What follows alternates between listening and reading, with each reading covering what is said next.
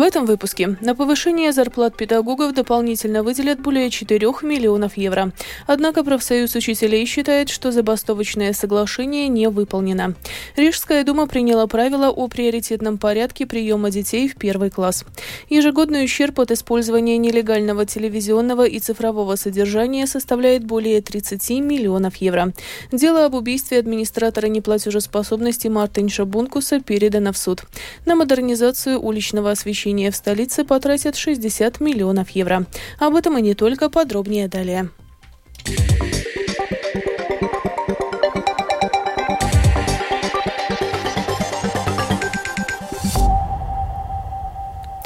Правительство Латвии сегодня утвердило поправки к правилам Кабинета министров, которые предусматривают дополнительно выделить на повышение зарплат учителей более 4 миллионов евро, чтобы таким образом выполнить последние забастовочные требования педагогов. Упомянутая сумма предусмотрена в дополнение к уже выделенным 9 миллионам. Однако глава, этой, однако глава профсоюза учителей Инга Ванага попросила отложить принятие упомянутых правил до следующего заседания Кабинета министров. Mēs neizslēdzam, ka finansējums pietiek. Мы не исключаем, что финансирования хватит. Так как у нас нет расчетов о сбалансировании ставок, они недоступны ни нам, ни другим отраслевым партнерам, мы просим сегодня не утверждать, а сделать работу качественно до конца.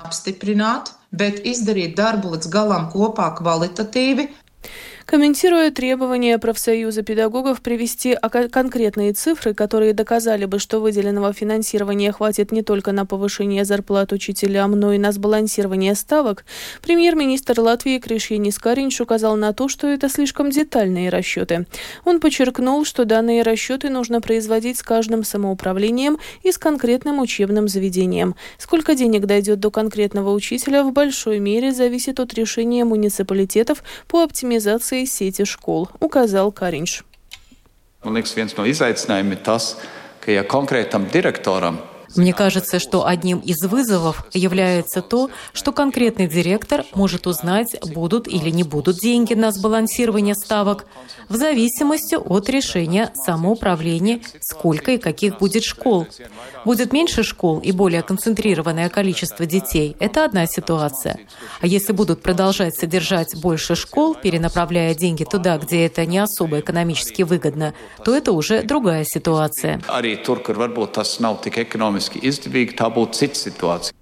После сегодняшнего заседания правительства глава профсоюза педагогов Инга Ванага заявила, что Совет организации обсудит ситуацию и примет решение о дальнейших действиях.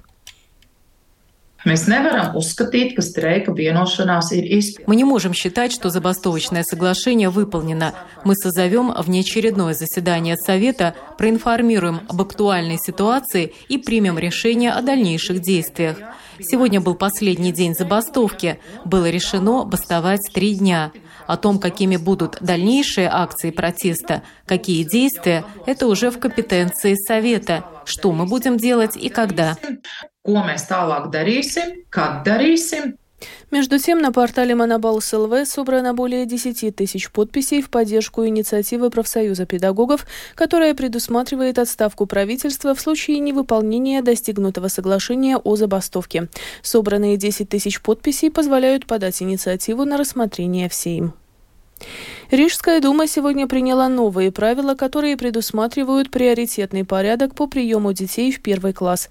Предпочтение будет отдаваться детям, которые вместе с одним из родителей как минимум на протяжении года были задекларированы на территории, расположенной рядом со школой. Кроме того, брат или сестра будущего школьника уже должны обучаться в этом учебном заведении по программе основного образования. Также приоритет будет у детей и педагогов. Новый порядок в столичных школах начнут применять принять после 1 сентября этого года. В Латвии ежегодный ущерб экономики от использования нелегального телевизионного и цифрового содержания составляет более 30 миллионов евро. Такая цифра была названа на прошедшей сегодня конференции, которая была посвящена проблеме пиратства.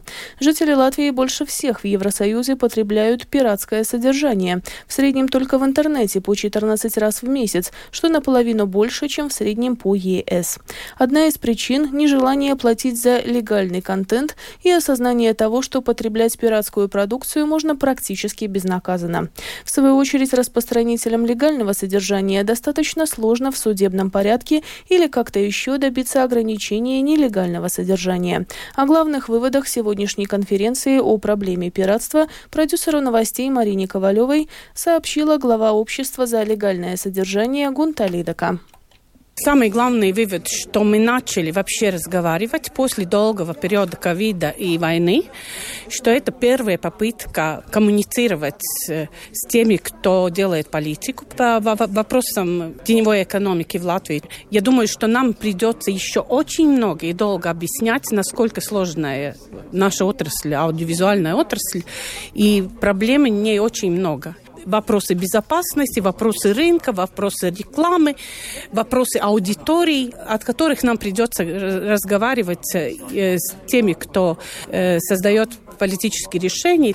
А какие практические шаги по искоренению проблемы пиратства предлагали участники конференции? Во-первых, это э, быстрейшее введение закона о авторских правах и э, электронных СМИ, которые даст возможность блокировать нелегальные сайты по, по кино и книгам.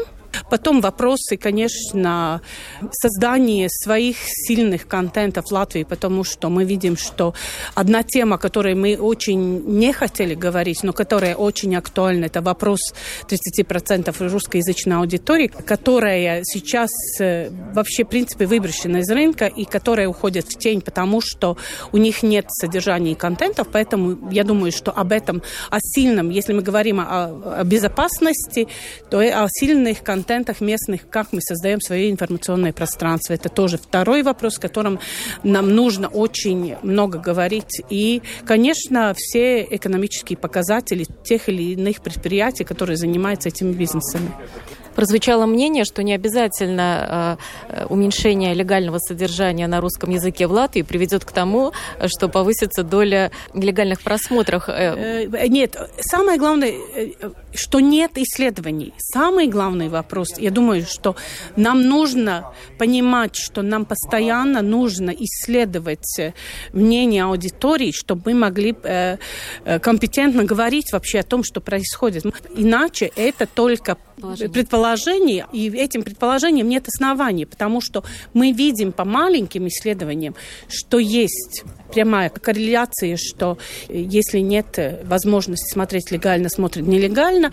Если нет э, контента местного на русском языке сильного, мы, мы уходим в другие контенты. Так что эти вопросы, как бы мы об этом не хотели говорить, вы видели, киноиндустрия тоже говорит, это и рынок 30% у них, который они теряют.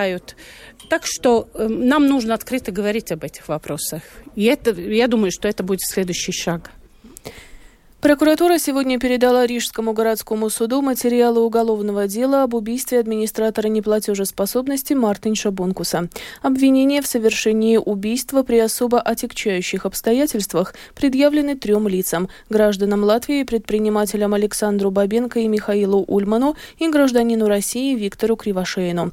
Напомним, что администратора неплатежеспособности Мартинша Бонкуса застрелили 30 мая 2018 года, когда он проезжал на своей машине машине мимо Рижского лесного кладбища.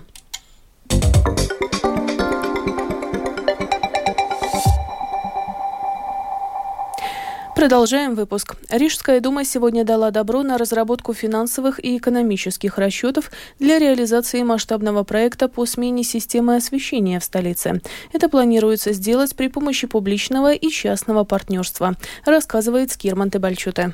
Общая стоимость проекта более 60 миллионов евро. На эти деньги планируют обновить 80% системы уличного освещения, повысив энергоэффективность и уменьшив выбросы СО2. Заменят 20 тысяч столбов и 40 тысяч ламп.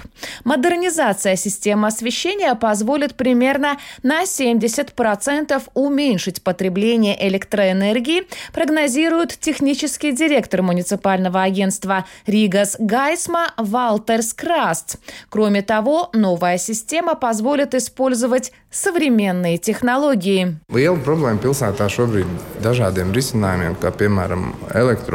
Большой проблемой в столице сейчас является то, что недоступно электричество, например, для подзарядки или видеонаблюдения. Если в столице будут менять все уличные фонари, то их оснастят удаленно управляемыми контрольными устройствами. И тогда эту электросеть можно будет использовать в условиях постоянного напряжения, а фонари отключают автоматически. На базе этой электросети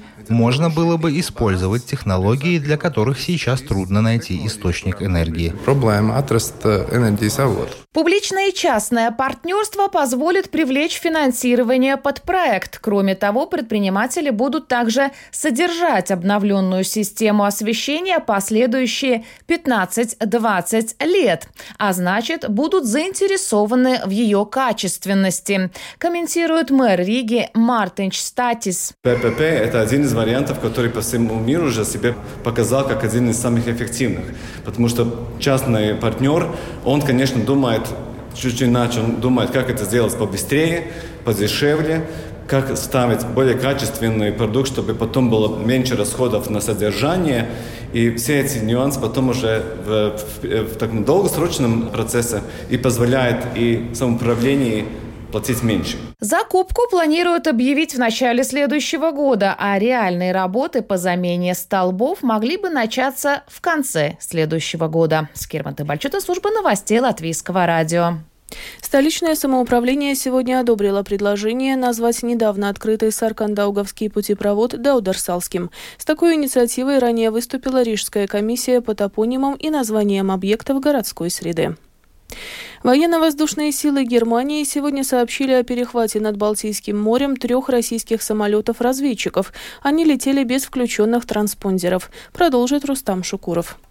У Латвии, Эстонии и Литвы нет собственной боевой авиации, поэтому безопасность воздушного пространства трех балтийских стран с 2004 года обеспечивают силы НАТО. С этой целью союзники по альянсу по очереди перебрасывают в страны Балтии свои самолеты и персонал. В начале апреля Бундесвер по истечении восьмимесячного периода передал по ротации миссию НАТО по обеспечению безопасности воздушного пространства над Балтией Великобритании. Рустам Шукуров, служба новостей Латвийского радио. Ежедневно границу Украины незаконно пытаются пересечь до 30 мужчин. При этом год назад данная цифра была существенно больше. О том, как мужчины пытаются покинуть воюющую страну и как с этим борются местные власти, расскажет наш специальный украинский корреспондент Оксана Пугачева. В связи с агрессией России и введением военного положения на территории Украины с 24 февраля минувшего года в Украине действуют ограничения на выезд за границу мужчин от 18 до 60 лет. Одновременно с этим Государственная пограничная служба стала фиксировать факты незаконного пересечения границы. Об этом заявляет спикер Государственной пограничной службы Украины Андрей Демченко. В минувшем году пограничники задерживали по 60-70 человек в сутки, которые группами следовали через границу. На сегодняшний день в среднем задерживается 20-30 желающих незаконно покинуть Украину. Мы продолжаем фиксировать спробы незаконного перетину кордону. Мы продолжаем фиксировать попытки незаконного пересечения границы. Это и по зеленому участку границы, то есть вне пунктов пропуска, а также и в пунктах пропуска, когда граждане пытаются использовать поддельные документы.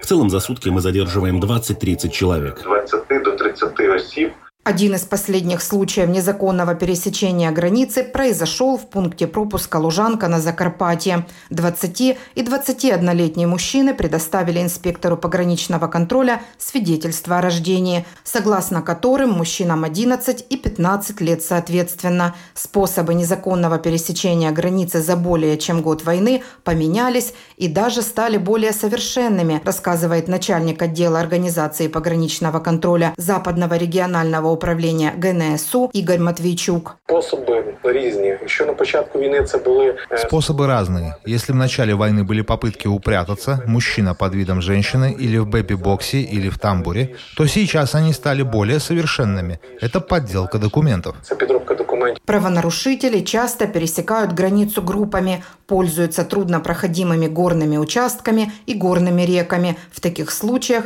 пограничники нередко фиксируют летальные исходы правонарушителей. Наибольшее количество правонарушений на границе с Молдовой и Румынией. Вне пунктов пропуска было задержано более 11 тысяч нарушителей и еще 4200 человек были задержаны в пунктах пропуска при попытке уехать по поддельным документам. Больше всего таких случаев на границе с Венгрией и Польшей. Оксана Пугачева, специальный украинский корреспондент, служба новостей Латвийского радио.